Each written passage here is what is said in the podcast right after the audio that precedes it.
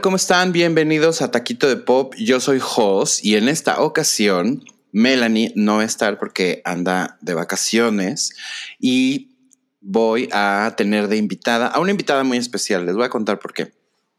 Em, esta invitada es una de las, de las personas que, que, más nos comenta y que más nos, nos, este, nos escucha. Bueno, hay mucha gente que nos escucha mucho, pero ella particularmente siempre eh, me comenta todo lo que, de todo lo que hablamos y además no nada más me comenta, sino que me da recomendaciones y, me, me, me, cuenta de cosas que yo a veces a lo mejor paso de largo y, y su punto de vista pues este me, me hace como reconsiderarlo. Además de todo, es amiga mía desde que fuimos chavales en la universidad y tenemos mucho tiempo de no vernos, pero sin embargo, este, pues ahí hemos estado y ahora tenemos un poquito más de contacto con el, con el, por medio del, de Taquito de Pop. Entonces, Taquito de Pop uniendo a las personas como siempre. Y me da mucho gusto eh, darle la bienvenida a Paola Tamés, mi amiga de la universidad. ¿Cómo estás, Paola? Hola, Jos. Pues súper contenta, efectivamente. Es súper admiradora de ustedes, por eso también estoy muy contenta de estar aquí de invitada, ya después de un año de, estarlos escuchando, bueno, poquito más de un año. Sí. Y es y padre, porque pues por ustedes me enteré muchas cosas, y alguna vez te he dicho, pues me siento como, como en nuestras largas conversaciones de cafetería, efectivamente, en la escuela. Estoy de acuerdo. Entonces está padrísimo eso. Muy bien, muy bien, muy bien. Pues si quieres, vamos empezando con nuestros taquitos de canasta, porque además la, este, puse a chambear a Paola y, le, la puse a leer. Entonces vamos a, vamos a comentar las, las noticias de la semana.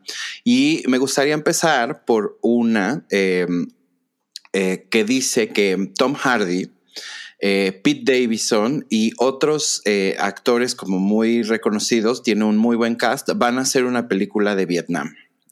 el autor es Tim O'Brien y es un libro que se llama The Things They Carried. Y bueno, lo que leí es que ha estado como muy celebrado por décadas como uno de los mejores libros acerca de, la experiencia de estar en el, eh, digamos, en, dentro de, eh, la guerra, ¿no? Y, específicamente de la guerra de, Vietnam. Y eh, ahora van a hacer como esta adaptación cinematográfica. ¿Cómo ves?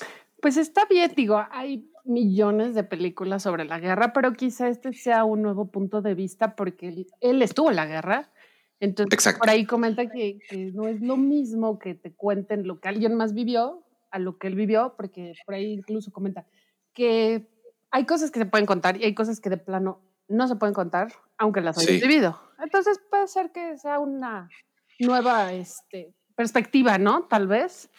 Sí, a mí lo que me llama un poco la atención es que digan que este, este libro es como uno de los como de los libros como los mejores libros de, sobre la guerra de Vietnam. Este punto de vista de él como una persona que lo vivió en carne propia. Eh, y también que siento que es un episodio de, de, de la historia mundial, ¿no? Que, que ya durante mucho tiempo no se ha explorado, ¿no? Creo que ya eh, se ve como demasiado lejano y entonces a lo mejor por eso como que ya no tiene tanta importancia, pero yo me acuerdo que en los ochentas hubo mucho, mucho, o sea, una, una buena cantidad de, de películas, este, que, que, tenían que ver con, con, con la temática de, de, Vietnam. Me acuerdo, por ejemplo, de, de Pelotón, que es, y Full Metal Jacket también, que son terribles.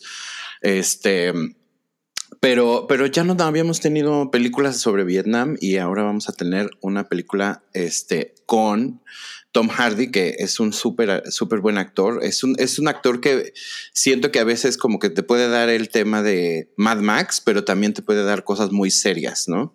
Y me llama la atención que esté Pete Davidson, porque la verdad es que, digo, todo el mundo sabe aquí que me choca y, y, no entiendo, no entiendo este como por qué de repente en, Hollywood se esmeran como en, en, ensalzarlo. No sé, no me parece ni talentoso. Bueno, pues como siempre hay, hay de todo buenos y malos en algunas películas y ojalá logren sacar una buena, una muy buena producción y que sea, pues digo, algo padre, porque como bien dices, ya hay mucho eh, tiempo que no sale ya algo de la guerra, entonces creo que le dieron un buen descanso a ese tema y podría este, retomarse para las nuevas generaciones, sobre todo, ¿no? Que quizás están más desconectadas eh, del tema. Exacto, y un poco a lo que iba con eso es justamente a que es a un episodio de, de nuestra propia historia como, como humanidad que no creo que debería de, olvidarse y a lo mejor este tipo de, nuevas este, revisitaciones, digamos, del, tema, pues lo traen otra vez a la vida y las generaciones más jóvenes que a lo mejor ni, ni, se lo imaginan pueden saber un poco más del tema. Así es que, pues tendremos que esperar a ver qué, qué tal, qué tal está. Oye, ¿y tú viste The Witcher?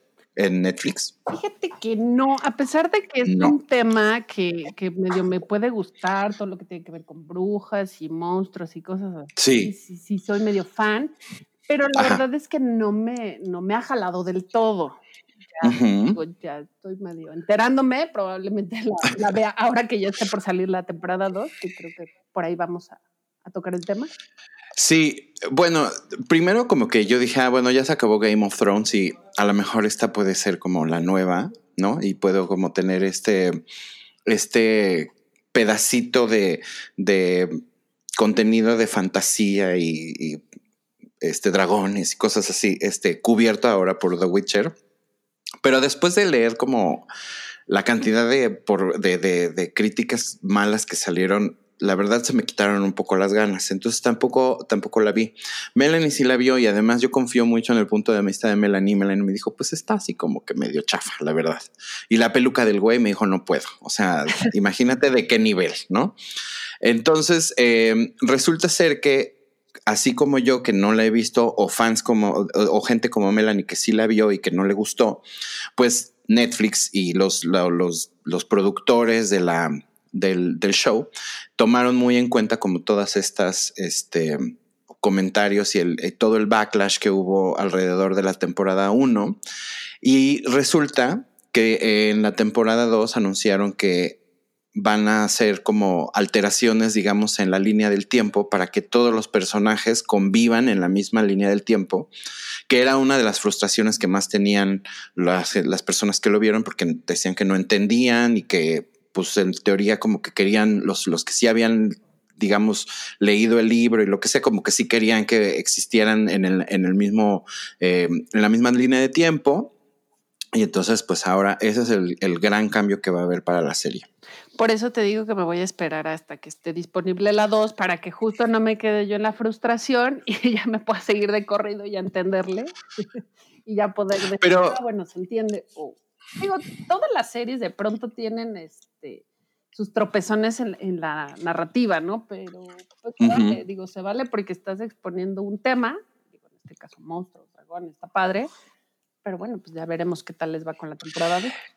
Y a lo mejor siento que también los shows que los shows que de repente pueden como tener un poquito más de, durabilidad o, o, que pueden empezar como a lo mejor a ganarse poco a poco la preferencia del público en lugar de los shows que son como muy rápido, ¿no? Y que todo es como muy este, inmediato.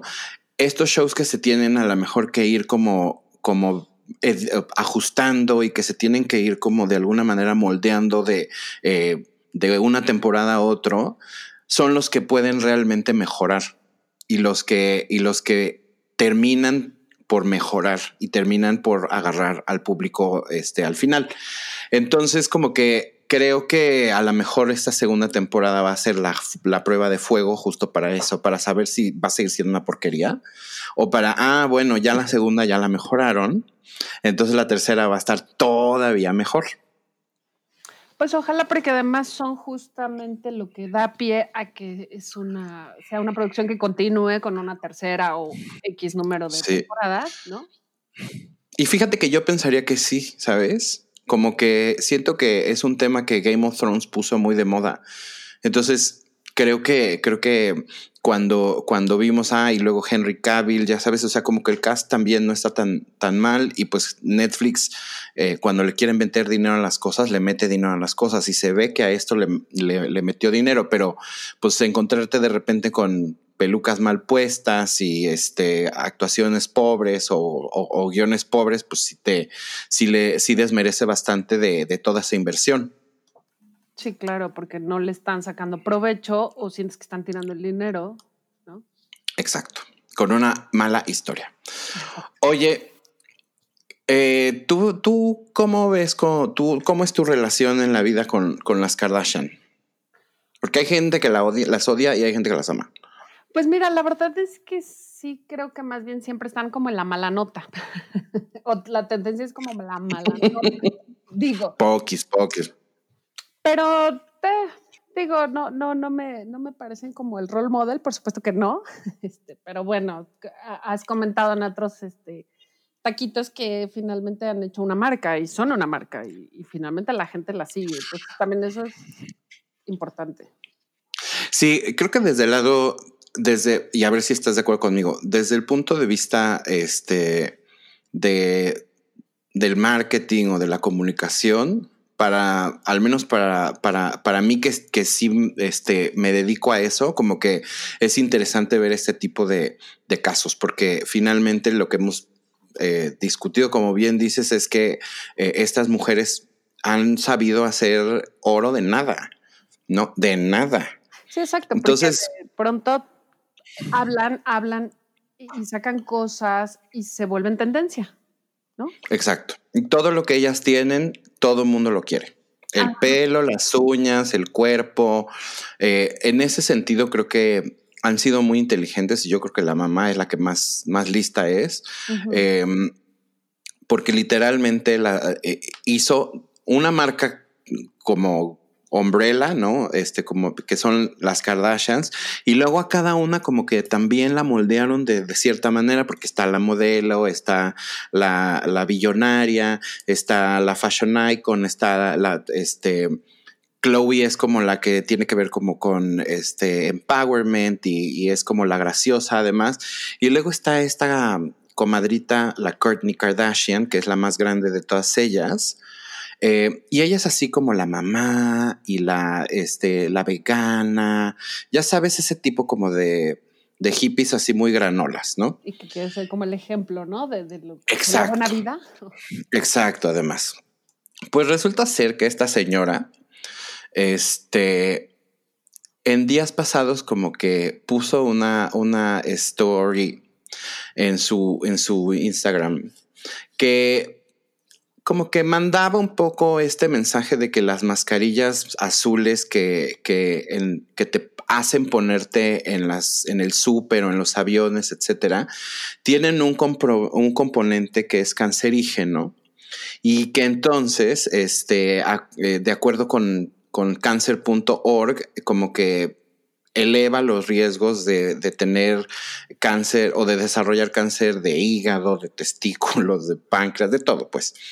Entonces, estaba como poniendo un poco y, se le fue mucha gente encima porque claramente ella no lo escribió, se ve que es como un, texto que ella compartió en, su, en, en el Instagram y como que en realidad el mensaje que está mandando detrás es como, pues no, las máscaras no, las mascarillas no sirven, ¿sabes? Y pues, ¿qué crees que pasó? Pues, pues, pues a ver. Pues digo, finalmente, perdóname, que, medio me cortaste. Este, la cuestión aquí es que ella es una figura pública que tiene millones de seguidores y que al final del día no son necesariamente seguidores con suficientes conocimientos como para saber si están o no escuchando algo real, ¿no? O, que la gente se ponga a averiguar, porque esa es la otra, nada más escuchas, ah, lo dijo ella, seguro es cierto. Exactamente. Exactamente, esa es la raíz de todo. Obviamente hubieron muchos doctores que la arrastraron y le dijeron que no seas estúpida y es súper eh, peligroso que estés compartiendo justamente una publicación así con tus millones de, seguidores. Es que no hay evidencia, de cuenta que los médicos le decían, no hay evidencia que respalde esta afirmación y, pues eh, oncólogos, ya sabes, diciéndole como de, llevamos, o sea, nosotros usamos esas máscaras todo el tiempo este, justamente para proteger a los pacientes de, de, propagación de otras infecciones. Entonces, como que no seas pendeja y no digas cosas que no sabes. Es que exactamente, porque además te pondrías a pensar, bueno, ¿cuántos médicos conoces viejitos? Un montón, es decir, no les ha pasado nada. O sea, ahí sí. ¿no? no, y además decían, es, es, es este, o sea, te, te, te puede perjudicar si está a más, o sea, si está calentado, ya sabes, a más de 200 grados Fahrenheit, una cosa así, o sea, como que tendría que estar a una súper alta temperatura como para que realmente el, químico ese que dice que tiene, este, te, te haga daño. Entonces, como que Kourtney Kardashian, no seas estúpida. Sí, exacto. Oye, un temita que nosotros siempre traemos aquí a la mesa porque a mí me da como mucha como ñañarita y como que digo pobrecita es el de Britney Spears. Mm, sí, claro. sí, pobrecita. pobrecita, ¿no? Em, ¿qué, cuál es, cuál es tu, tu, tu opinión este, en, en, con respecto a lo que pasa con Britney Spears? Fíjate que, digo, sabemos que ya claramente padece una enfermedad que se ha tratado, que aparentemente, porque finalmente dicen, ¿no? Que deja sus tratamientos y es cuando pues, se le bota la canica y hace cualquier cantidad de cosas. Sí, sí, sí. Es correcto, pero también es cierto que la mujer ya tiene 38 años y ya es un momento en el que ella, eh, pues seguramente tiene más conciencia, quiero pensar, de, de que tiene que mejorar y retomar como que su vida para ella y por ella, ¿no? Pero, pero si hace de pronto cosas, sí, sí, me, sí me meto de pronto a su Instagram y digo, pues sí, sí se la pasa con el rímel corrido. Creo que ese sí le falta un súper este, consejo ahí en el maquillaje, porque eso también la hace ver como... Loca. Ajá, sí, exacto. Perdón. Sí, está bien, sí, claro. O como que estás mal, algo como que no coincide, ¿no?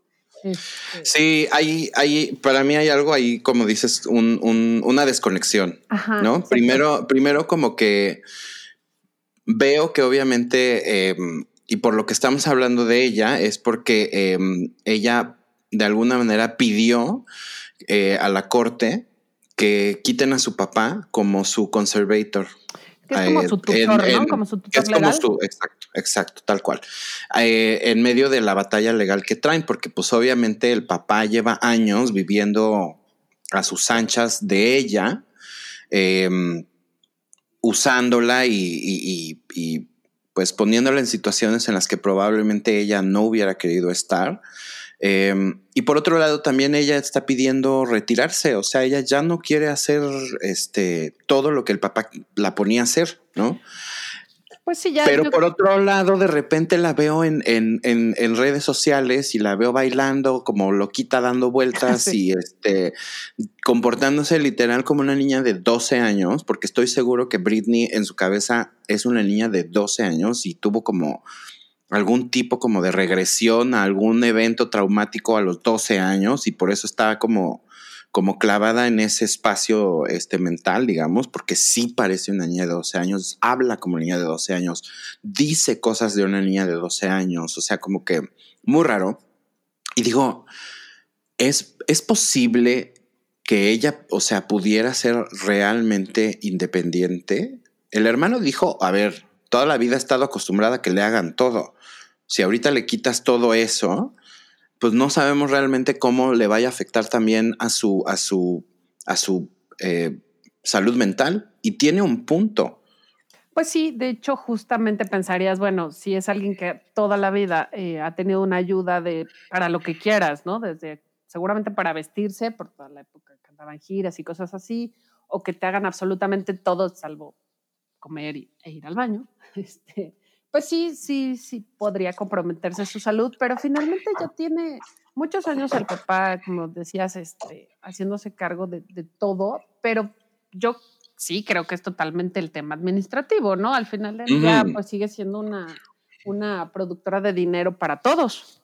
Exactamente, ella es una industria. Ajá, exactamente. Entonces, pues finalmente eh, por ahí eh, leí que hubo una juez que, dictaminó que por lo menos hasta febrero del próximo año sigue siendo el papá, el tutor, pero bueno, ella está pidiendo que sea una empresa este, la que administre su, su patrimonio, que por cierto es una compañía que administra Apple, Amazon y Microsoft. Entonces debe ser ah, una buena empresa. no, le van a, no le van a virlar la lana a mi Britney, ya más de lo que ya se la virló este viejo. Pensaría. Y fíjate que otra cosa que me quedé como un poco reflexionando es si te fijas, el hijo mayor ya tiene 15 años, me parece. Sí, ya. Está en cualquier momento para decir, híjole, pues yo me voy a hacer cargo, ¿eh? Al rato él es el que va a quitar este como la batuta y decir, ahora voy yo uno de los, de los problemas que desataron, digamos, que ella empezara a querer separarse de su papá en, en cuestiones legales, fue justamente que el papá tuvo un, un ex abrupto, eh, por ponerlo de esa manera, con, un, con su hijo mayor. Con Preston. Parece ser que, sí, parece ser que le, o sea, que hubo como un tema de violencia doméstica, porque incluso el, el, el niño lo, lo acusó eh, con las autoridades. Entonces, pues ya habían indicios de que las cosas probablemente no estaban muy bien entre, entre ellos. Y la verdad es que es muy triste que Britney Spears haya trabajado toda su vida para no poderlo disfrutar. Entonces, por ese lado, por supuesto que creo que ella, eh, pues, tiene la facultad de, de, de, poder ser independiente y a lo mejor, pues, tener algo, eh, un sistema en el que puede estar como checándosele de manera constante y, viendo que su salud esté bien, etcétera, pero no necesariamente teniéndola como un jilguero en una jaula de oro, porque parece que eso es lo que es. Exacto, y probablemente los hijos, digo ahora que ya son más grandes, que ya empiezan eh, otra etapa de su vida, porque ya están en la adolescencia plenamente, pues tal vez le ayuden, ¿no? A, superar ah, como esta ah, Claro. Claro, ellos también son más conscientes de, las necesidades de su mamá y a lo mejor como que pueden eh, tomar un poco esa, esa rienda, eso sí, como de, de su eh, apoyo este, emocional, ¿no? Que seguramente lo son, pero, pero pues cuando son niños a lo mejor ella les tenía que eh, limitar o esconder muchas cosas y ya de grandes pues se van dando cuenta y, y pueden además este ser un poquito más eh, de ayuda, ¿no? Exactamente, sí, claro. Oye, fíjate que mm, yo en temas así como de la chaviza, a veces ya como que siento que ya estoy muy lejos, ya soy, ya, ya me cuesta. Este, pero ¿tú conoces a, a Billie Eilish? Sí, por el tema de los Oscar. Que, ya ves que hubo todavía una controversia con el tema de, este. Ay, se me fue el nombre de este rapero que me encanta, ¿cómo se llama? Este, el güero. Eminem. Ah, perdón, perdón, Eminem, sí, exacto. Por todo el tema ahí que hubo por ahí con ellos, como que dije, ah, mira, ya existe. Ajá. ¿Y Harry Styles? ¿Lo conoces? él sí no, fíjate. No, no, no. él sí no. Bueno, Harry Styles eh, ha sido un, un, este, una de las, para mí, eh, ha sido una sorpresa en los últimos tiempos. Harry Styles era parte de un grupo que se llamaba One Direction, que mm. eran salidos ganadores de un programa en, Inglaterra que se llama X Factor, que es como el American Idol nuevo, digamos, de, Simon Cowell después de que él saliera de, American Idol. Eh, y era más bien un American Idol versión, este, versión Inglaterra. O sea, como que era un poco el mismo formato, pero, pero no. Y bueno, el caso es que este niño salió, anduvo con la Taylor Swift, anduvo con una Jenner, anduvo, o sea, como que siempre ha sido como un, un, galán, ¿no? Con todas, menos con, con las que luego no les hace el caso.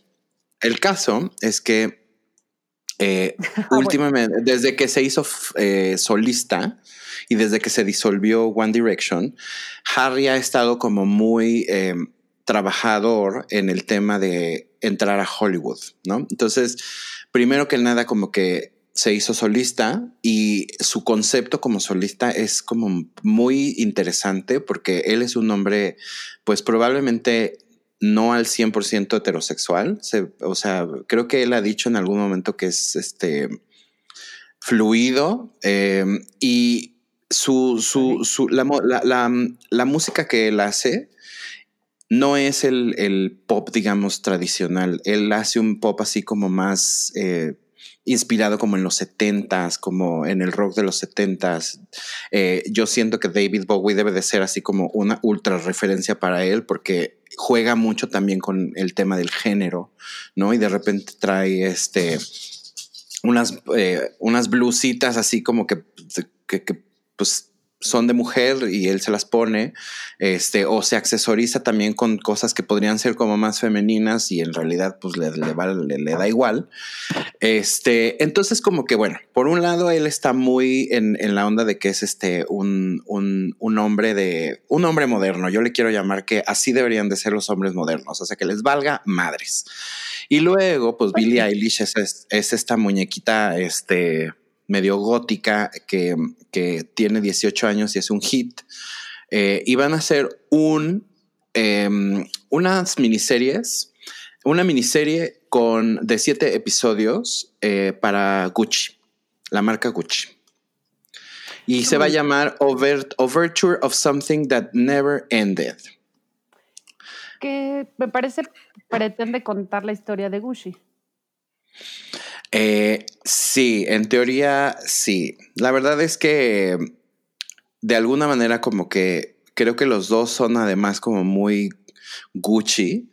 Este, entonces son casi embajadores de la marca, o si no es que más bien son embajadores de la marca, y esto es la manera en la que van a hacer este su, su, su, em, su campaña. O sea, esto es parte de la campaña. Pero fíjate, está dirigida por Gus Van Sant. Entonces, le han metido bastante, bastante dinero. Y luego eh, va a estar eh, la música también y, la, y van a estar actuando eh, Florence, Florence Welch, que es la de Florence and the Machine, y em, va a debutar la nueva colección de, de Alessandro Michele, que pues no pudieron hacer ahora en Milán por, por el tema de la pandemia. Entonces, pues es una manera de hacer una presentación eh, en términos muy, muy fríos. Es una manera de, lanzar una, una, colección de una manera muy fancy. Estoy de acuerdo. Y mira, tú que estás tanto en el tema del marketing y demás, pues también es una manera un poco diferente quizá, ¿no? podría ser creativo el asunto, ya tendríamos que ver cómo resulta la serie, que, también de... Aparte de las actuaciones, yo creo que ellos no, no son los principales, me imagino que no, porque pues finalmente no son actores.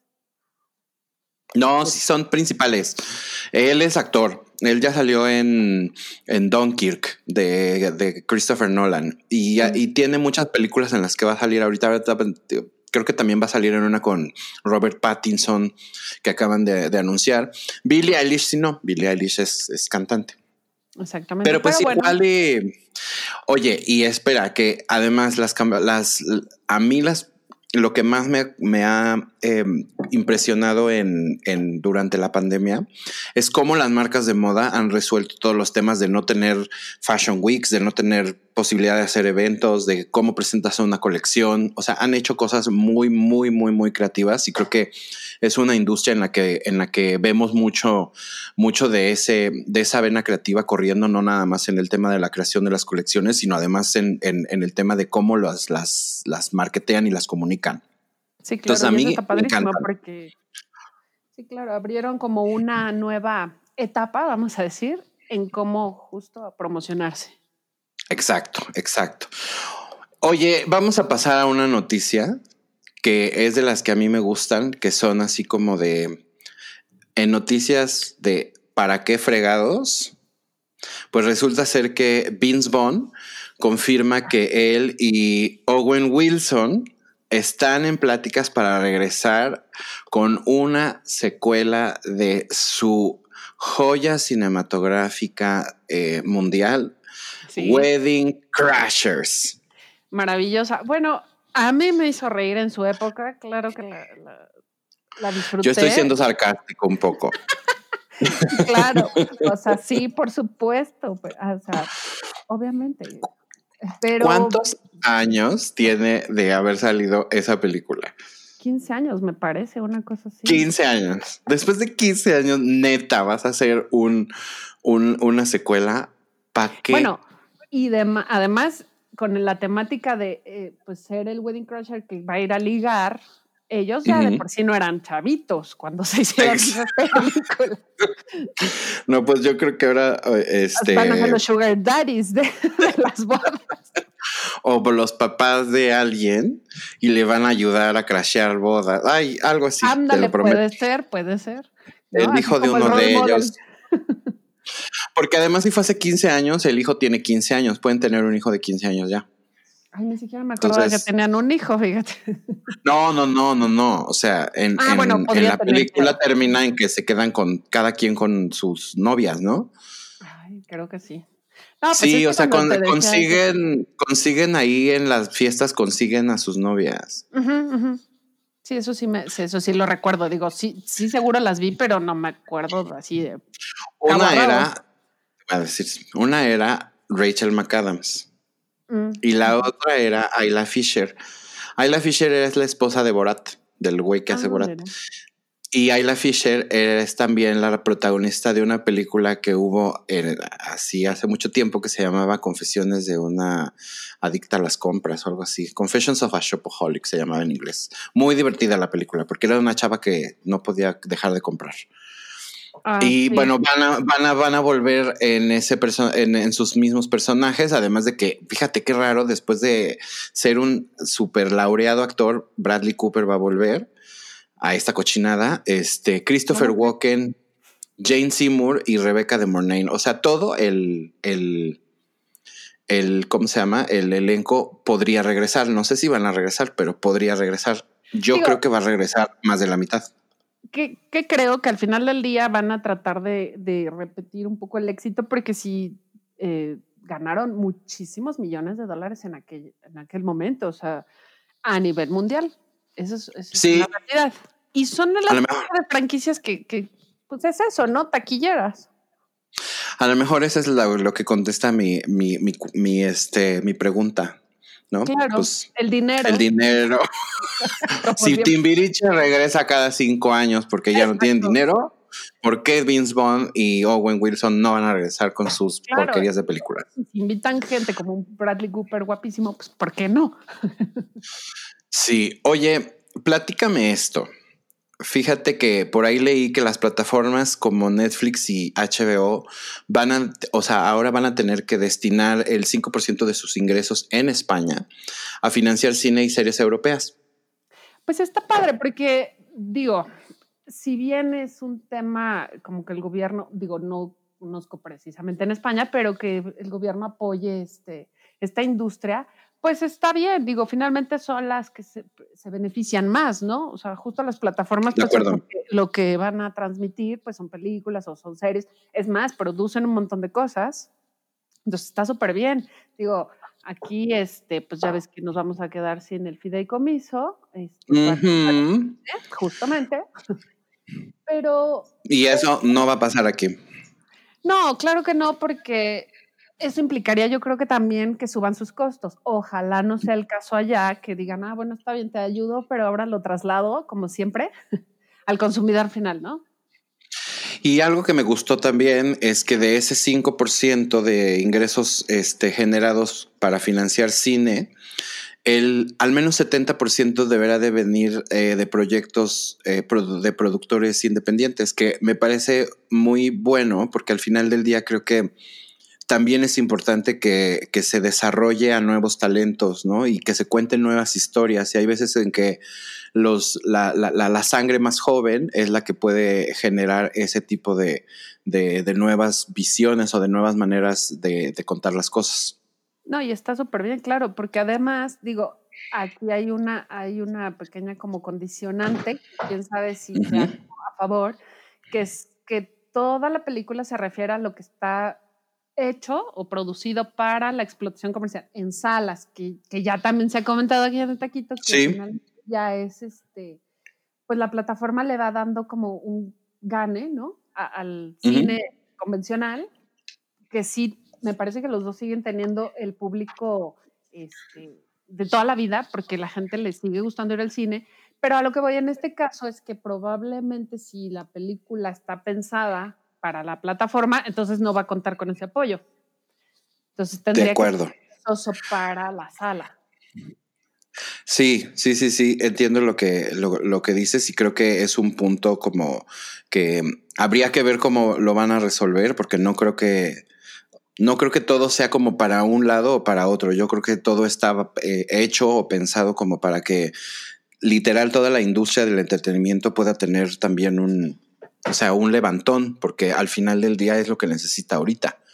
Claro, y además es, es finalmente es un medio el cine maravilloso para, para seguir la cultura de cualquier país, ¿no? Entonces, pues, Y los españoles, la verdad, digo, aunque últimamente también tienen como mucha cochinada, la verdad tienen muchas cosas muy, muy buenas. Hacen muy buena televisión y hacen muy buen cine. Sí, sí, sí, me gusta, la verdad que sí lo consumo bastante, al menos en serio. Oye, a ver, cuéntame el chisme de Johnny Depp, ¿qué pasó? Ah, bueno, pues es que mi querido Johnny Depp, la verdad te voy a decir que sí, sí me gusta. El cuate lo ajá, Este, pues como actor siempre eh, me ha gustado. Pero, bueno, en este caso en particular, perdió una demanda, eh, que te acuerdas que lo, demandaron, bueno, él más bien demandó porque le levantaron supuestas calumnias de hombre. que calumnias o no, al final eh, el periódico que lo demandó, pues tiene la la razón para decir, pues lo que yo estoy diciendo es cierto, entonces le dan el gane, ¿no?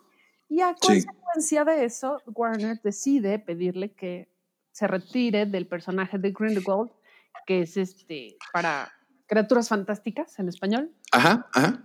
Que es el spin-off de Harry Potter, pero aquí el, asunto es que él ya llevaba grabadas, bueno, filmadas dos películas y... ¡Ujule! Ajá. Entonces, pues, bueno, Aquí es ahora ver quién vuelven a castear, ¿no? Porque esa es la idea que tiene Warner, que va a volver a castear ese, ese personaje. Sí.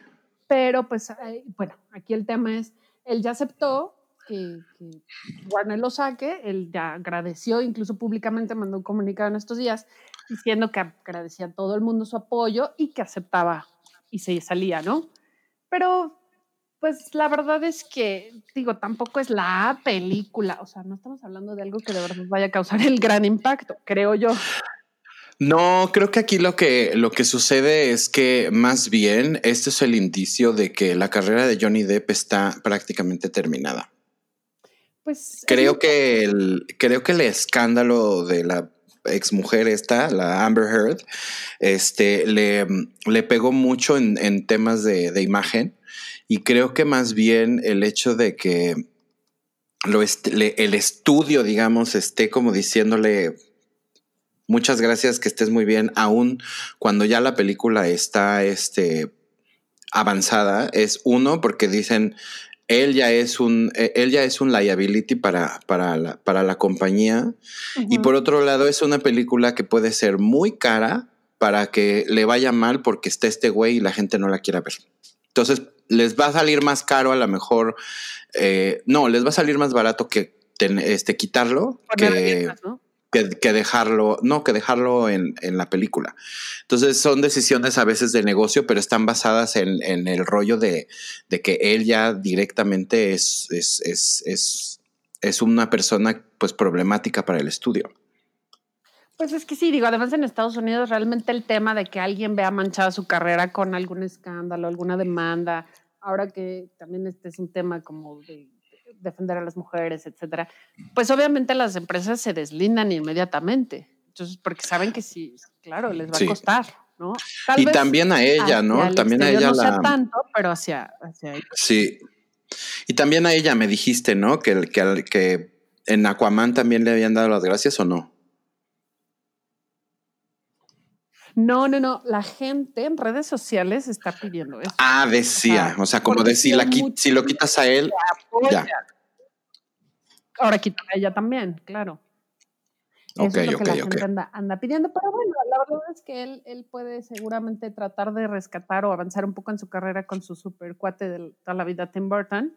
Quién sabe si lo vaya a incluir en los Locos Adams. Ojalá que no. Pues mira, digo, ellos se llevan, ellos se meten un de Y eso tú no lo decides. claro, o sea, yo creo que no, no, no voy a debatir si está padre o no, pero el punto es que ellos son muy unidos, igual lo ayuda, ¿no? lo ayuda a No, pero fíjate que, fíjate que ahora que lo pienso, Johnny Depp, o sea, con todo lo que me choca que su carrera se haya convertido en pura caracterización, porque todos los personajes que ha hecho ya desde hace como 15 años son puras caracterizaciones. Pero, pero fíjate que sí le, en, algo, en algún punto sí lo veo parecido a, a, Gómez, al papá de los, de los Adams, que en la película de los noventas fue Raúl Juliá. Este, y, el, y digo, el señor de la serie de televisión, pues sí, como que no se parece tanto a Raúl Julia, pero Johnny Depp sí podría parecerse un poco a, Raúl Julia. Entonces, podría quedarle bien el papel de Gómez, ¿eh?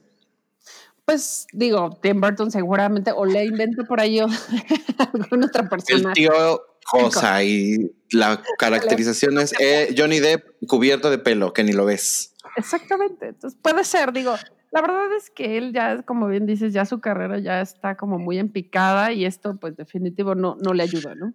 Definitivamente. Y luego, pues también a, Warner Brothers como que luego no le va muy bien porque fíjate, tienen eh, Harry Potter y está la señora esta, la escritora, diciendo tonteras.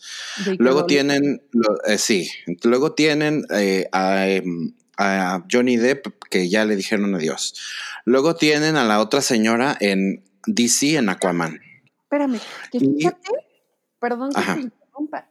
no, no, no. Justo ella, eh, bueno, cuando el, escándalo de, Johnny Depp empezó, eh, este niño Harry Potter le pidió que lo sacaran de la producción. Y ella, la, este, JK, fue la que dijo que no, que se quedara. Entonces, ¿En serio? Sí, quién sabe también detrás, ahora sí que detrás de todo esto que se sepa y que tan cierto o no es una cosa, como para que tú te avientes esa decisión de dejarlo, ¿eh? Sí. Oye, y Warner también tuvo este ahorita como un desmadrito con The Witches, ¿no? Sí, sí, sí, sí, porque están, este, ¿cómo se llama? Atendiendo a las quejas de la gente con discapacidad Ajá. el personaje de Anne Hathaway, este, pues los lastima, vamos a ponerlo en esas palabras. Entonces, ¿Por? Pues se sintieron tal vez ofendidos porque hay un tema de que eh, la caracterización eh, no cuidó como esa parte de que la gente puede tener capacidades diferentes. Yo no he visto la película, la verdad es que no, porque ya tiene súper, súper malas este, notas y dicen que es malísima. Yo Ajá le recuerdo, lo poco que recuerdo de la primera es que era maravillosa y sí, te espantaba, ¿no? Y la caracterización de Angelica Houston era divina. Acá yo creo que en este rollo de querer ser un poco este, incluyentes con el tema de los negros y que por cierto también en, las críticas dicen que es un poco este, soso el cómo abordan el tema. Me parece que sí. No, no, yo creo que no les va a llevar como la verdad, a nada bueno. Y entonces ya Stan Hathaway se está disculpando, este, que tampoco estoy un poco de acuerdo con eso, ¿eh? Digo, la verdad es como un poco libertad de expresión, ¿no? Eh, sí, lo que, lo que pasa, bueno, lo que estoy leyendo es que la caracterización de Anne Hathaway cuando se convierte en bruja solo tiene tres dedos. Entonces la gente estaba como disappointed, ya sabes, de que cómo era posible que, que, o sea, que representaran a alguien que es una bruja que, no tiene partes del cuerpo. Es como si, como si, o sea, el efecto que ellos creen que tiene es que este pueda hacer que la gente que no tiene algún miembro de su cuerpo pueda ser percibida como una mala persona o como algo feo, porque pues la bruja no tiene dos dedos. Eso es lo que acabo de leer, me parece una estupidez. Em, una estupidez, porque además, como que yo al menos este, vi la foto de, la nota que estoy leyendo y no lo noté. O sea, se ven los tres dedos literal porque no tiene dos dedos pero no lo, no lo noté y probablemente, no sé si en la película sí se vea porque a lo mejor habla mucho con las manos o así y sea como muy evidente y a lo mejor sea hasta incómodo de ver, pero en la foto que, estoy viendo no me parece que es algo así como tan escandaloso. Este, y pues la verdad, eh, como bien dices, em, También hay una parte en la que, en la que los actores a veces pues se ven forzados a tener que hacer este tipo de disculpas eh, simplemente para que no, no escale, porque pues desgraciadamente eh, en, la cultura, digamos, en la que vivimos ahorita, es, es muy fácil este, alzar la mano de repente en redes sociales y, y, y, vas a obtener lo que, lo que quieres, ¿no? Eh, por otro lado, también creo que a la historia no le hacía ningún, o sea, no le hacía ningún no le afectaba en absolutamente nada si la bruja tenía cinco o tres dedos. Entonces, ¿para qué ponen a una bruja con tres dedos? Pero te voy a decir otra cosa, es ciencia ficción, además. O sea, Eso sí. es un tema realista, pues, ¿no? Entonces, como que se vale jugar con lo que se te pegue la gana para causar miedo. Eso sí. Digo, quién sabe si será el punto.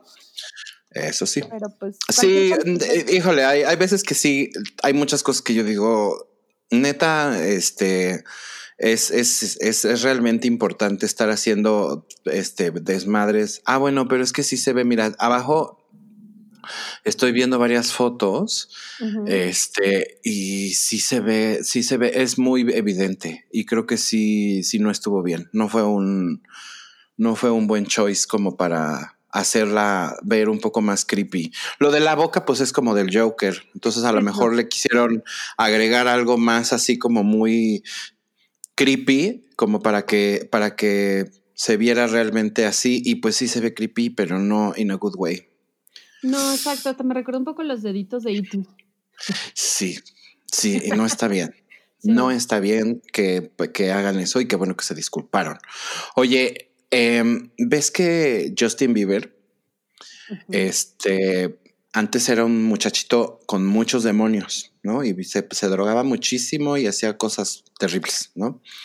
Y luego se guardó y entonces empezó a hacer, eh, empezó a ir a una iglesia. Y entonces se le empezó a ver mucho con el que era su pastor, que se llama Carl Lentz pues resulta ser que mucha gente le atribuye a Carl Lentz el, digamos que Justin Bieber se haya como, como, se haya regresado al camino del bien. Se regeneró. Que se regenerara. Y por eso se hizo famoso. Ahora, este señor Carl Lentz es este, es también un pastor de una iglesia que se llama Hillsong Church. Y la Hillsong Church es la iglesia a la que también va este Chris Pratt, que si se acuerdan en, episodios pasados, hablamos de que hubo una encuesta del peor Chris y resultó que era él, y, ah. pero la gente empezó a hablar de que, o sea, por, no es porque fuera feo, ¿no? O, mala persona, es porque él va a una iglesia que ha sido abiertamente homofóbica y este y como que ha criticado mucho el tema de, eh, LGBT. Entonces, en este caso, pues este pastor también es parte de esta, de esta iglesia junto con Justin Bieber y resulta ser que, ¿por qué no? Acaba de salir un desmadre de este señor donde pues le fue y le puso el cuerno a la esposa. No, bueno, es que de por sí allá el tema de ser pastor, pues es como muy diferente a lo que podríamos pensar de un sacerdote, ¿no? Entonces. Y es una iglesia cristiana, no católica, es cristiana. Entonces, eh, si a eso vas, la, iglesia cristiana sí permite a los, a los pastores casarse. Es un poco, eh, me, me, acordé un poco cuando vi esta nota de Greenleaf, viste esa serie, que justo habla de todo este tema de cómo se manejan las iglesias. Exacto. Y es justo ese tema, ¿no? Hay dinero, hay política, hay relaciones, este, pues que corrupción por debajo del agua. Entonces, exacto, justo, es como un negocio, porque al final es un negocio para ellos, ¿no? Es un todas las familias de pronto crecen alrededor de ese negocio. Entonces, pues bueno, aquí incluso creo que a él lo, lo, andaban queriendo como acusar un poco justo de malversación de fondos y de que no administraba bien o que no estaba llevando bien la iglesia no sé si le dan como este giro de que sea infiel, para terminar de sacarlo y no exponer otros temas, quién sabe. Pues probablemente, ¿eh? probablemente, y, creo que tienes un, muy buen punto, porque al final del día, Eh, él no es una figura pública, él es conocido por ser el, pastor de la iglesia de, Justin Bieber y el que lo, ayudó a regenerarse, pero él no es una figura pública. Probablemente pueda ser conocido en, entre celebridades, ya sabes que, que también van a esa iglesia, pero al final del día, pues hacer algo así de público como que o sea, pues, de entrada, ¿por qué nos importa? Ya sabes, y por qué para, para los medios es una noticia, ya sabes. Pero bueno, el viejo este salió a decir que sí, tiene 41 años, o sea, es un año más joven que yo. Y se ve, bueno, de 200, pero este. Lo, lo, lo, criticaron mucho primero porque había esos rumores y ya después él salió y proactivamente lo dijo. Entonces, no sé honestamente si eh, eh, él, ya salió de la iglesia, o sea, él ya dijo que su, tiempo en Hillsong ya terminó, ¿no? Y entonces explica por qué y bla, bla, bla. Entonces a lo mejor sí le sacaron el trapito al sol nada más para terminar de echarlo, ¿eh? Es muy probable, ¿no? Para, para decir, mira, ya con esto es como la gota que derrama el vaso y si quieres de aquí nos agarramos para que pueda medianamente resurgir, porque además estarás de acuerdo que como se está disculpando, la gente podría decir, ay, mira, bueno, pero él está como expiando su culpa. Entonces, tal vez más adelante él haga su propia iglesia.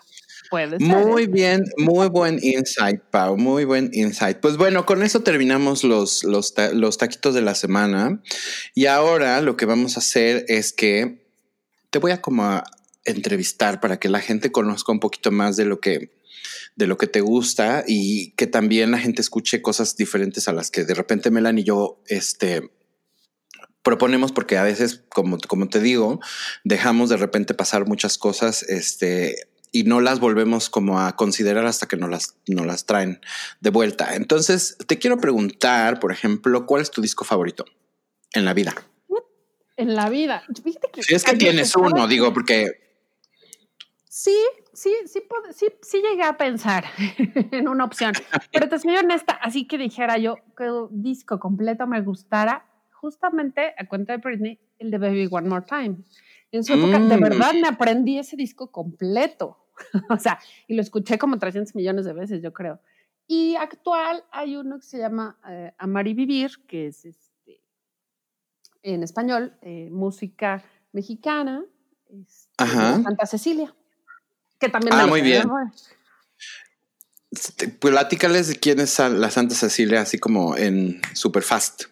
Eh, la Santa Cecilia es un grupo donde la vocalista, eh, podrías pensar que es mexicana, pero no. Para aquellos que hayan visto Pan y Circo, de hecho, ella estuvo invitada en una de las mesas, que casi no habló, pero fue, me parece que el tema de inmigrantes. Y ella eh, ha, pues, vaya, llevado la cultura latinoamericana a Estados Unidos, canta muy bien. A mí me gusta mucho su voz. Este, También la descubrí justo por otra serie que es Ingobernable, que ya es el tema de la serie, para quienes vaya. hayan este, escuchado. Ella. Ya sabemos entonces quién es. Eh, es, es una voz linda. Este, luego te, te, voy a pasar otras cosas que, que, te pueden gustar a lo mejor. Este, en ese, en ese rollito así como de música mexicana, pero como Siento que es como más contemporánea, ¿correcto? Ajá, exacto. como el mariachi. Así. Ok. Eh, ¿Y una canción así que te guste mucho? De toda la vida, Total Eclipse of the Heart, Bonnie Tyler, por supuesto, es como un himno. Este, himno. casi. Y como Dios manda, justo de la Santa Cecilia. Y es una canción que de hecho compuso Marisol, que es la vocalista. Puede ah, encantar. La, voy a, la, voy a escuchar. ¿Cuál es tu película favorita, Pau? Pues tengo como en mi top tres, vamos a decirte, a ver, ajá, por época, Eterno Resplandor de una mente sin recuerdos y El Origen. Puro thriller psicológico, ¿notarás? Sí, te gusta la, la, intensidad. El, Origen es, la de Leonardo DiCaprio, ¿no? La de Christopher Nolan. Exacto, es una es una mamada de película esa. Las tres tuyas son, la verdad, muy buenas. Muy, muy, muy buenas. ¿Cuál es tu show favorito de televisión? Pues mira, si por show nos referimos a serie, este, pues, aquí estamos hablando de que soy súper fan de Grey's Anatomy, me encanta como, como la cuenta. Yo sé que a ti te cae gorda, pero Melanie va a escucharme y va a estar apoyando. Este, y también ahora ya me he vuelto muy fan de DC SOS, que también a mí le encanta. Digo, ahí. La telenovela de número dos de Melanie. Exacto. A mí me parece que la forma en la que las cuentan me atrapa. Quién sabe, por cierto, que se van a, este, ya viene la siguiente temporada de Grey's Anatomy y la verdad es que creo que van a hablar de la pandemia, lo cual sí no me encanta. ¿eh? Bueno, Chava, no sé si ya te enteraste, pero también leí que esta este, podría ser la última temporada, ¿eh? Ah, y vamos a despedir con la pandemia. Espero que no.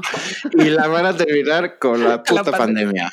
Sí. Espero que no. Oye, un libro que te guste mucho. Ahora, yo creo que siempre pienso en ese porque me parece completamente temporal y la historia me, me encanta. Y otra vez es un tema súper psicológico. También. Y luego que hasta prohibido querían que estuviera. Ah, sí, ¿te acuerdas? Que dijeron que no, que estaba prohibido. No, Dios. Qué horror. ¿Qué, a ver, cuál es tu época o década favorita? Yo creo que entre 80 y 90, porque es de donde más aprendí, donde más había cosas padres, ¿no? Como que ya lo actual retoma, de hecho, mucho de esas épocas, justamente. Sí, de acuerdo. Y además, como que también, pues, son son décadas que vivimos, ¿no? Entonces, y, evidentemente, eh, yo, por ejemplo, estoy obsesionado con los 60, pero pues yo no viví los 60, entonces como que no sé realmente todo lo, si todo lo que veo realmente es como yo me lo imagino o a lo mejor no, pero, eh, o sea, 80s, 90 y, y, que, fue cuando fui niño y adolescente, pues sí, me acuerdo de todo perfecto. Ajá. Em, una obra de teatro que te guste mucho. Fíjate que 2222, que digo, sinopsis rápida, es de Odín Duperón, que no sé si lo ubiques. Eh, es una historia que va no necesariamente del suicidio, sino de la muerte inesperada, ¿no? Al final de cuentas, eh, está padre, es, es muy, uh, un tema como muy, ¿cómo te diré? Tratado más bien de una forma muy coloquial. Entonces te super identificas y te ríes y lloras y vas y vienes en la, la obra. Está padre. A mí me gustó mucho. Y es, y esa obra es este, eso es nueva, tiene algunos años. Ya tiene varios años. o sea, no está en cartelera, digamos. Sí, sí, bueno, no por la pandemia.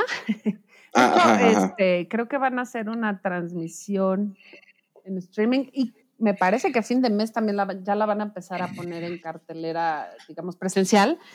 Pero yo la vi em, el año pasado, me parece. Este, él, está cobrando mucha fuerza. Sí, él está cobrando fuerza porque sus obras, la verdad es que tienen muchos. Él tiene también un monólogo maravilloso que se llama Vivir, que tiene 15 años. Órale. Y sigue en cartelera. Ok, ok. Muy bien. Una, platicamos de cuando eras niña, o a, lo mejor no cuando eras niña, ¿eh? porque hay caricaturas para adultos y yo tengo caricaturas este, que veo de adulto, pero a ver, platícame tus caricaturas favoritas. Ay, híjole, mis caricaturas favoritas de niña. Yo creo que de, niña la verdad es que.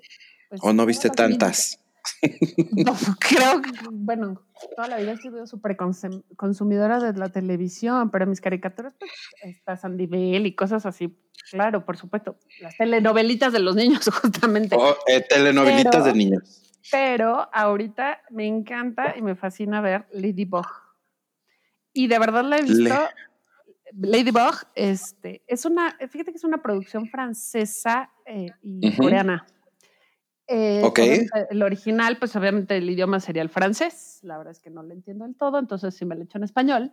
Pero la veo todos los fines de semana con mi super sobrino que, le encanta. Entonces ya justo decimos, vamos a ver la novela a las 7.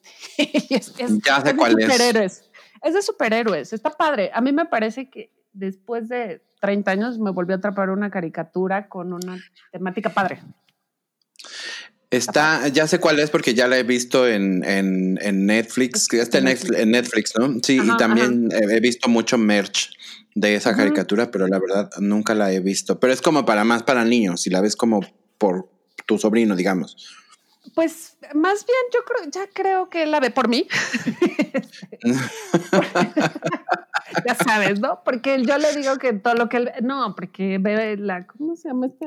también de superhéroes, curiosamente, es Chico Bestia y no sé si has escuchado de eso. Teen Titans. No, ah, Sí, ya. Eh, y esa no me encanta. Esa es de DC. Sí, pero él le fascina. No, mi sobrino todavía está en Pop Patrol y ahorita anda con uno que es como un gato, que no sé cómo se llama, pero pero ese es el que nos me la he chutado, sí, sí. Ese es el que nos que nos cuenta.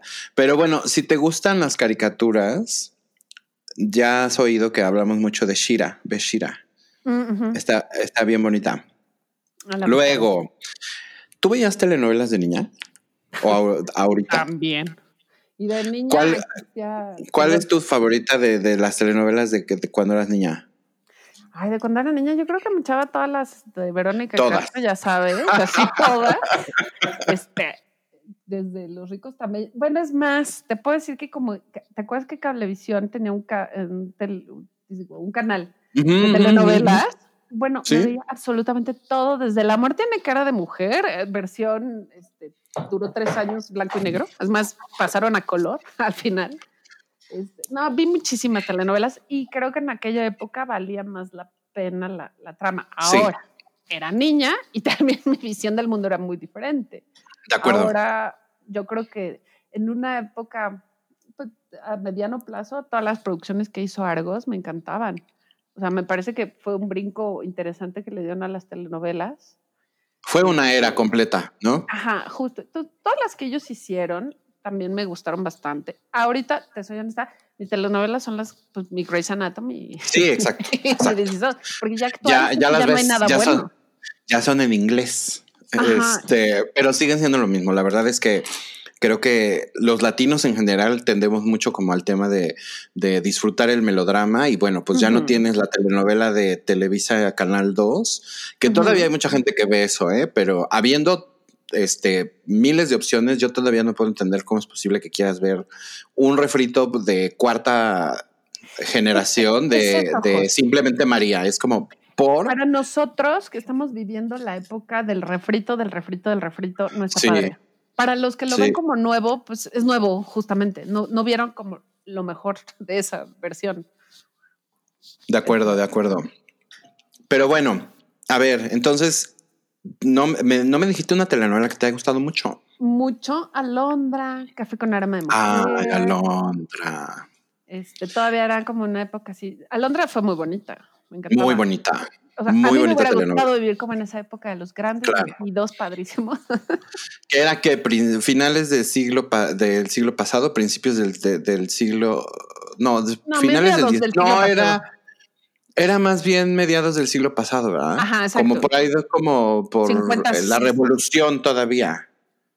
Pues sí podría ser. Digo, no, no recuerdo que hubieran así hablado de una época en específico, pero pues todavía era la época de las haciendas y de justo lo que estabas diciendo, ¿no? Como que la revolución, más bien, yo creo que. Una vez fuimos, este, una vez fuimos, eh, alguna vez les voy a contar muy bien, les voy a contar muy bien de esa anécdota, pero así en rápido, una vez nos llevaron a Televisa, una amiga de mi mamá nos, nos, este, nos invitó y vimos el set de Alondra. Televisa era, este, Televisa era la ciudad de Alondra.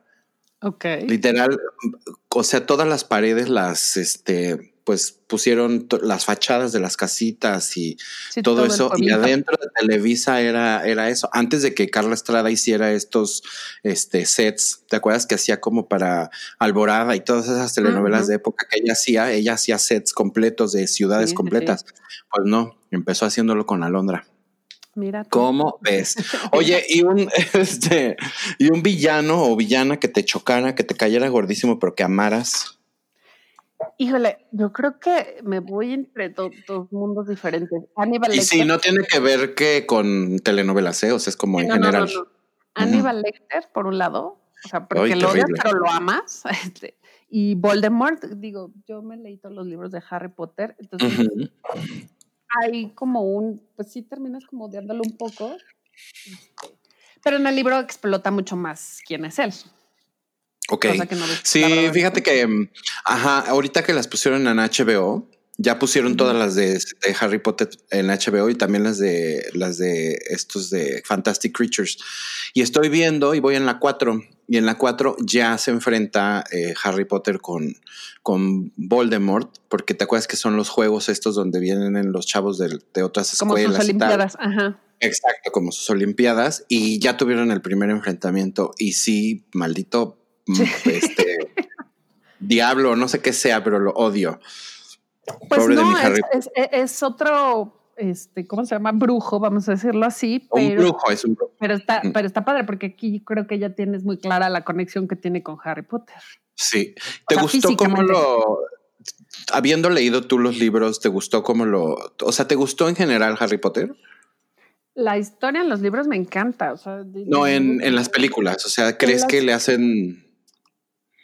Están tal vez las extracciones, vamos, que hicieron de lo que te están contando, pues te llevan a la historia como central.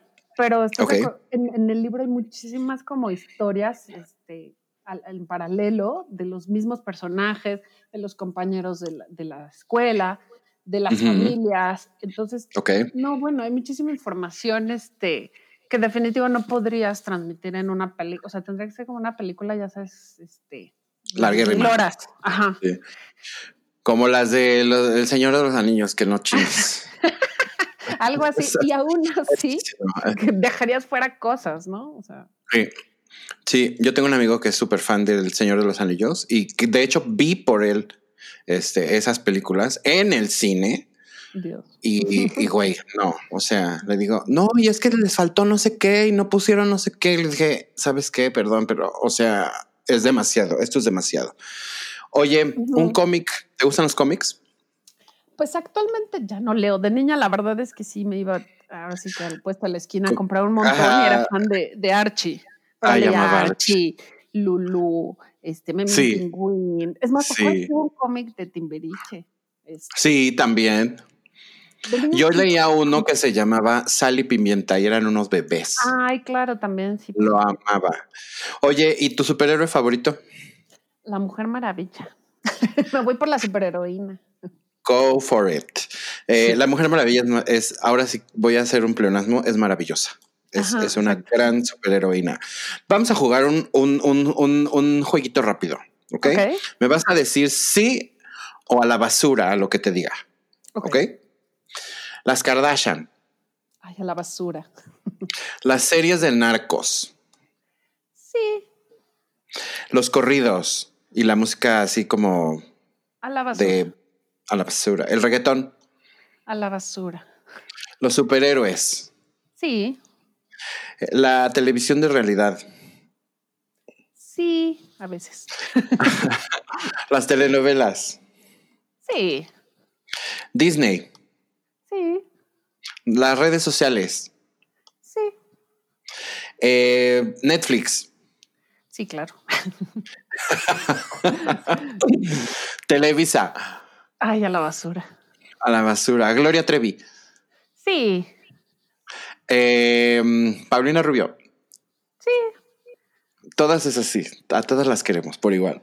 Oye, a ver, ahora, como tú eres mi invitada y quiero que, que, la gente también conozca un poquito más de ti, me gustaría que nos recomiendes algo que en este momento te guste y, te haga feliz. Fíjate que precisamente a consecuencia un poco de la pandemia y, y no tanto del encierro, porque la verdad es que yo no, no, no pude estar encerrada mucho tiempo, pero sí me harté de consumir o de escuchar todo el tiempo lo mismo. Y las noticias, y, y además de verdad ya se inventaban como muchas cosas. Entonces... Con mucha razón.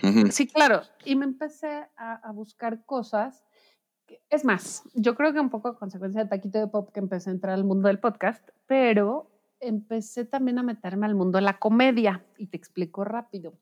De pronto empecé a jalar este, eh, cuentas, ¿no? Que Franco Escamilla, Sofía Niña de Rivera, este, para escuchar cosas que me hicieran reír. O sea, literal, de verdad, pasarme la riendo ya, desafanarme del resto de, las cosas. Y está interesante porque ellos tienen, producen muchos contenidos. Escamilla particularmente tiene muchísimo este, y tienen programas entretenidos y lo que está padre es que como es un contenido de YouTube o de podcast o cosas que no están como en los medios tradicionales, pues hablan como quieren y con la realidad o con su realidad, vamos a decirlo así. Entonces está padre y, y hay muy buenos, este, hay muy buenas cosas para consumir. Está Elan, que bueno, ahora se llama Chai Porter, que también en Instagram saca muchos y ya también sacó un, este, un canal de, en YouTube que se llama Deliciosolandia. Ajá. Para los que les gustan las cosas raras y sarcásticas, pues ella va un poco por ahí. Está Torres, que es este, él es comediante, que de hecho, la verdad, este, también lo... Es un presentador, ¿no? ¿O no? Fíjate que él creó un noticiero que se llama El Pulso de la República, pero su forma de dar las noticias es sarcástica, eh, con la neta, ahora sí que diciendo la neta al planeta y con tirándole al que le tenga que tirar, básicamente. Sí, es como los gringos, ¿no? Es como Jimmy Kimmel, como él se basa mucho en ellos. De hecho, él por eso decide hacer ese tipo de comedia, guiándose en, los, en los gringos. Entonces, él hace mucho ese contenido, pero bueno, con su temática que sí es de la, la, noticia, ¿no? Ajá. Y también está, por ejemplo, Gabriel Iglesias, que él, fíjate que él es gringo, pero sus papás son de aquí, o eran, porque ya fallecieron, los dos eran de aquí de México, y resultó, me enteré hace poquito, que él era sobrino de Pompín Iglesias. Ah, mira, y de la taravilla. Algo así, exacto. Entonces, digo, a lo que te estoy dando es una gama súper amplia de, comediantes, de cosas para consumir padres, que te hagan reír y que te hagan de salirte de tanta cosa negativa. Fíjate que yo, hay uno que, que me cae muy bien porque además lo, lo, lo, nos invitaron y lo fuimos a ver, este, que se llama Richo Farrell. Ah, Creo que es medio, de repente medio problemático, pero este, pero se me hace muy, muy, muy gracioso. Es bueno. Eh, Chumel se me hace muy inteligente. Lo único que no me gusta de repente es que está de repente, o sea, como muy metido en temas políticos y también como que si quiero ver comedia, quiero ver comedia como, como de la cotidianidad, ya sabes, no necesariamente enfocada como en el tema de, de la política. Y con Sofía no tengo una buena relación, la verdad, porque siento que es una estúpida, pero, pero sí creo que entiendo por qué es graciosa porque es muy graciosa para, lo que ella hace, su comedia física, incluso la manera en la que habla, está representando también eh, a, un, a un, eh, un, personaje muy particular. Claro, porque ella trae, eh, de hecho ella este, estuvo muchos años en el marketing, tuvo siete años en, en publicidad. Entonces, digo, todos ellos, la verdad es que si tú los les das como el chance de, conocerlos un poquito más, te das cuenta que la, verdad es que muchos sí le han estudiado, o sea, no son tan improvisados como uno pensaría. Y se han clavado en salir adelante en un medio que era muy complejo, que era el YouTube, cuando te acuerdas que empezaba el, medio como que nadie lo peló. Cobró una importancia ahorita. Y también compitiendo con el tipo de comedia que en México se consume, ¿no? Que es Adrián Uribe, Omar Chaparro, Eugenio Derbez, o sea, como que es comedia muy diferente a lo que ellos hacen, porque de entrada yo jamás en la vida he visto a Omar Chaparro hacer un stand-up. ¿Sabes? creo que no. Tampoco, no sé si Adrián Uribe lo haga en algún momento como de, ya sabes, de centro nocturno, como cosas así, pero como que nunca los concibes, digamos, como, como comediantes que hacen este stand-up comedy, sino más bien como comediantes que hacen como personajes. ¿no? Sí, no, no, la verdad es que el stand-up sí ha sido todo un nuevo tema que de hecho le, atribuyen muchos ¿sabes? aquí a Nadal Ramones como ser de los precursores del stand-up cuando hacía su monólogo en el pues, rollo. Mira, dándole, dándole el reconocimiento que tendría que tener por solo eso, sí, de acuerdo. sí, nada más, sí, claro. no, pero él es el que empezó a hacer el, el monólogo y el monólogo pues es un tal cual una un, stand-up, una rutina de stand-up. Eh, yo te recomendaría que vieras también de repente unos en, inglés. Luego te paso una listita de los que a mí me gustan. Em, porque hay unos muy buenos. Los, hay, los de Ellen son muy buenos, por ejemplo. Este, Hay un güey que se llama em, George. Ay, George Rodríguez o George Martínez. Bueno, a mí George Rodríguez me hizo reír, pero por, porque es muy políticamente incorrecto. Y la verdad, la que más me gusta es Chelsea Handler. Se me hace brillante la mujer. Pero te voy a pasar uno de una que se llama Hannah, que mi hermana este, vio y es, es australiana. Está muy bueno. Yo lo empecé a ver, pero no lo terminé. Pero, pero ella es muy, muy buena y a lo mejor es un tipo de comedia que sí te, te, podría gustar. Así que muchas gracias por la recomendación. Así, ya saben, eh, que pueden buscar a, toda esta gente prácticamente en, en, YouTube. También en Netflix tienen como muchos de ellos este, especiales, ¿no? Ajá, hay muchos especiales. Incluso en Netflix sí hay mucho en inglés para que veas. Hay una coreanilla que no me acuerdo cómo se llama, pero también, sí, si le buscas, la verdad es que sí hay mucho contenido de ah. comedia. Sí, y en Prime creo que están todos los de Comedy Central, ¿no? Según yo, no sé. Creo que sí. Bueno, ahora vamos a pasar a la siguiente eh, sección, que es ¿qué estamos viendo? ¿Y qué estamos viendo, Pau? Estamos viendo, o vimos, en mi caso, completa ya, lejos. lejos. Este, ¿Qué te va apareciendo? Bueno, a ver, si te doy como el... Platícanos de qué va, de qué va y luego entramos.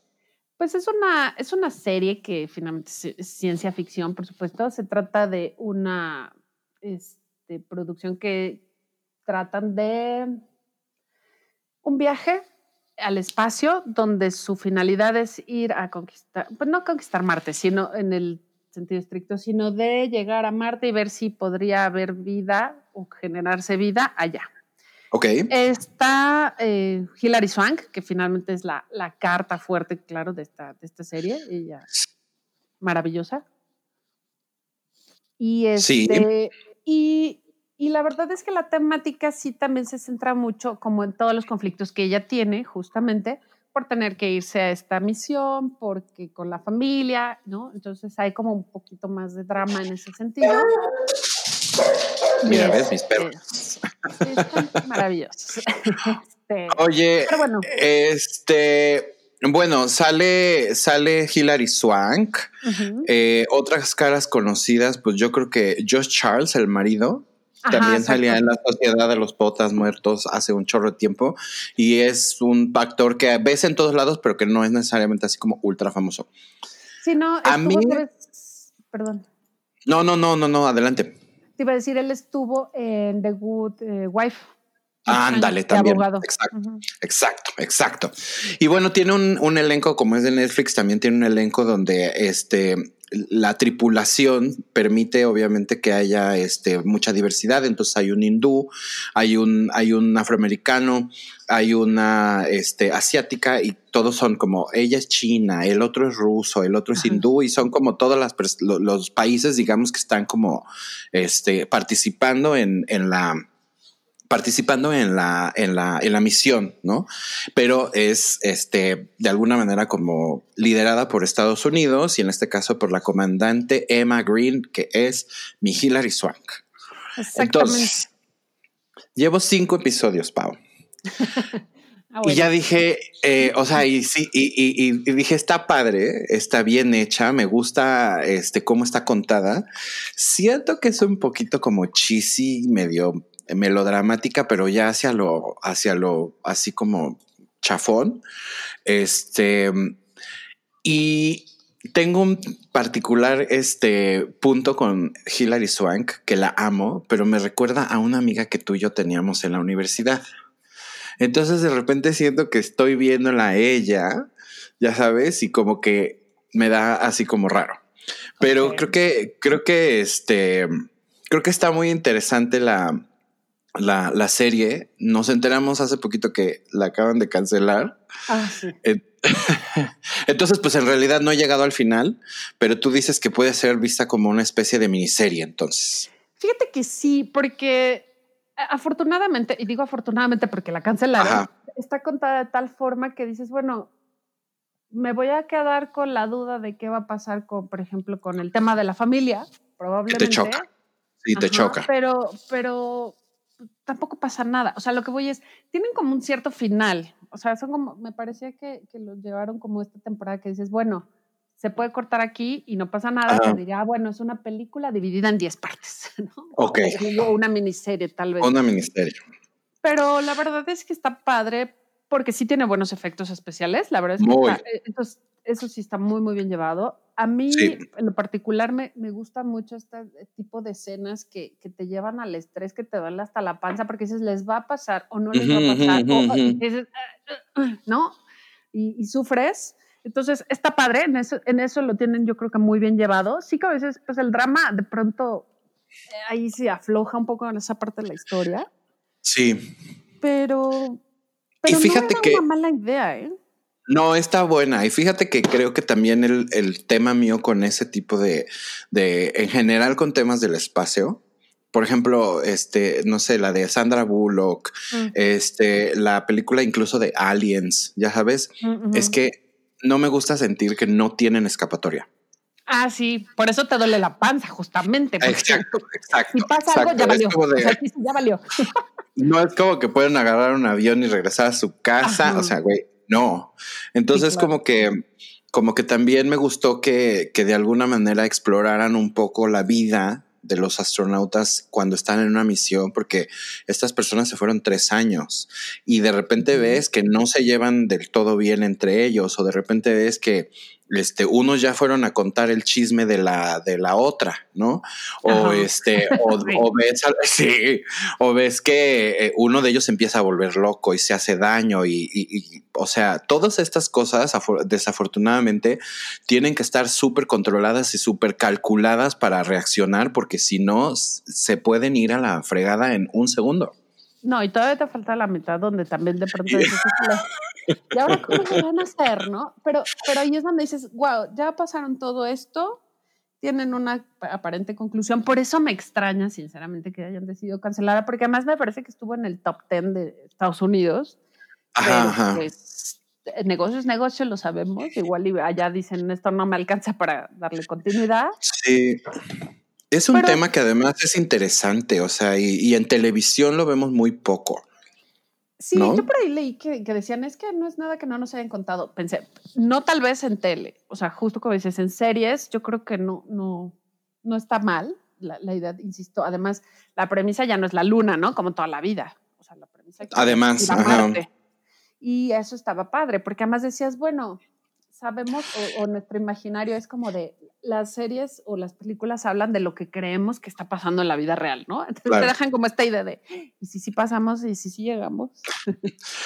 no, y si sí, sí se puede haber vida, ¿no? Eso nos haría como ya un, un, una, un, un, approach completamente diferente a lo que puede ser la vida fuera de la Tierra. Ah, de entrada que pueda ser posible. Exactamente. Sí, por eso me parece que estaba buena la idea. Eh, la verdad es que ya ahorita con la cancelación, incluso Hilary Swank ya, ya dio un mensaje como de despedida. Ah. agradece a sus compañeros y pues a la gente que le, que le, ha dado el apoyo y pues ahora sí que hasta la próxima, dice. Y es una gran actriz ella, ¿eh? Sí, es muy buena. Una gran actriz. Ojalá que, ojalá que pase más con ella porque siento que ganó el Oscar y como que ya nadie la peló y, y de repente tiene películas y todo, pero yo acabo de ver una película con ella que se llama The Hunt. Mm. Eh, es una película de hace como un año o dos y la cuando empezaron a ver este rollo de los tiroteos y eso en Estados Unidos, ah, la, la, o sea, la la enlataron, haz de cuenta, y luego la soltaron en, streaming como en Apple y la renté.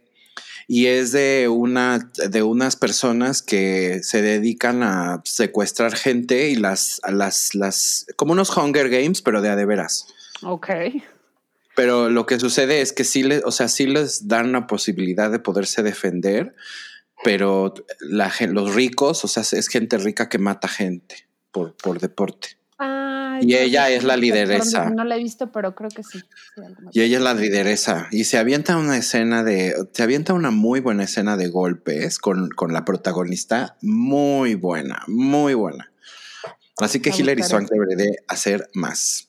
Oye, pues llegamos a la parte divertida de nuestro programa, que son los taquitos de, pop y de mierda. Tú que ya eres asidua, ya sabes de qué van. Así es que dame tus taquitos de pop primero.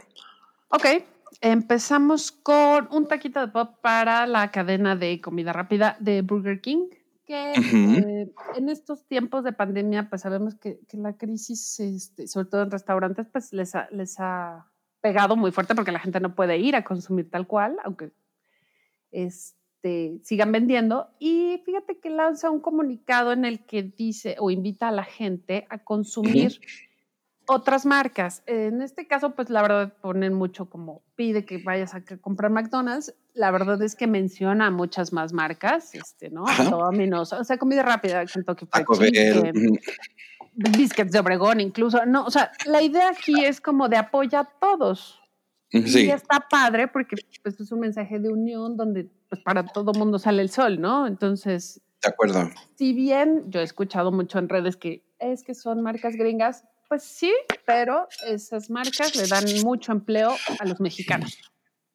Mucho. Y, y, además esas marcas pues tienen ese tipo de budget, ya sabes. exactamente. Como para poder hacer Y creo que como como, em, ¿qué será? Como estrategia de marketing y como estrategia de, de, de, PR, me parece súper, este, súper inteligente que lo hayan hecho así, porque al final del día ellos quedan como héroes, ¿no? Es claro, como, ah, ellos claro, yo soy tan bueno. No son, mal, no son mala onda. Muy bien, muy bien. Taquito de, taquito de, hamburguesa para, para Burger King. Y ahora tu taquito de mierda.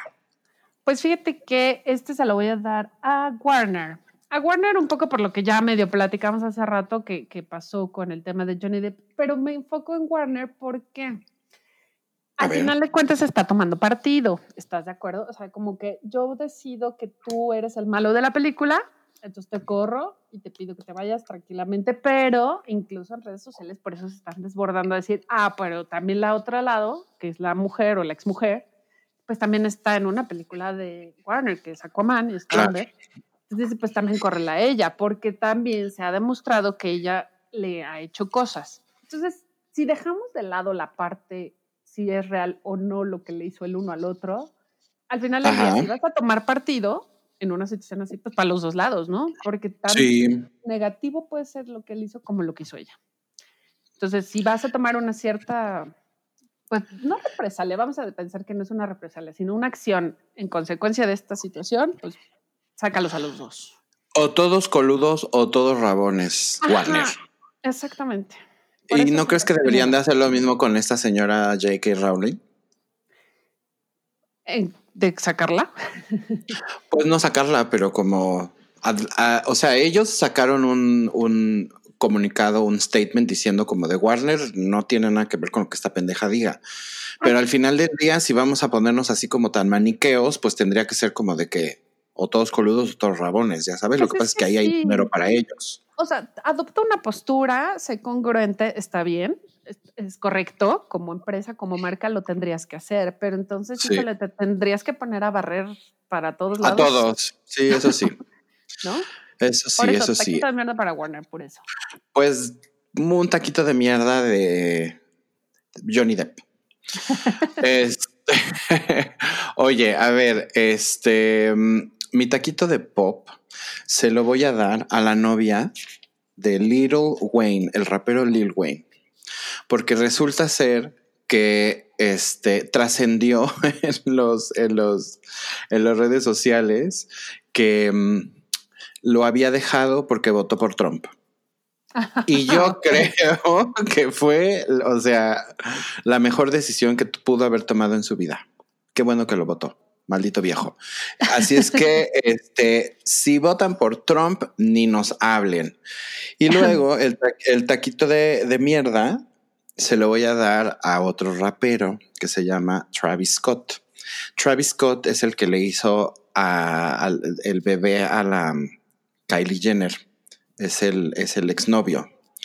Resulta ser que mi compadre se vistió, decidió vestirse de Batman en, en Halloween, ¿no?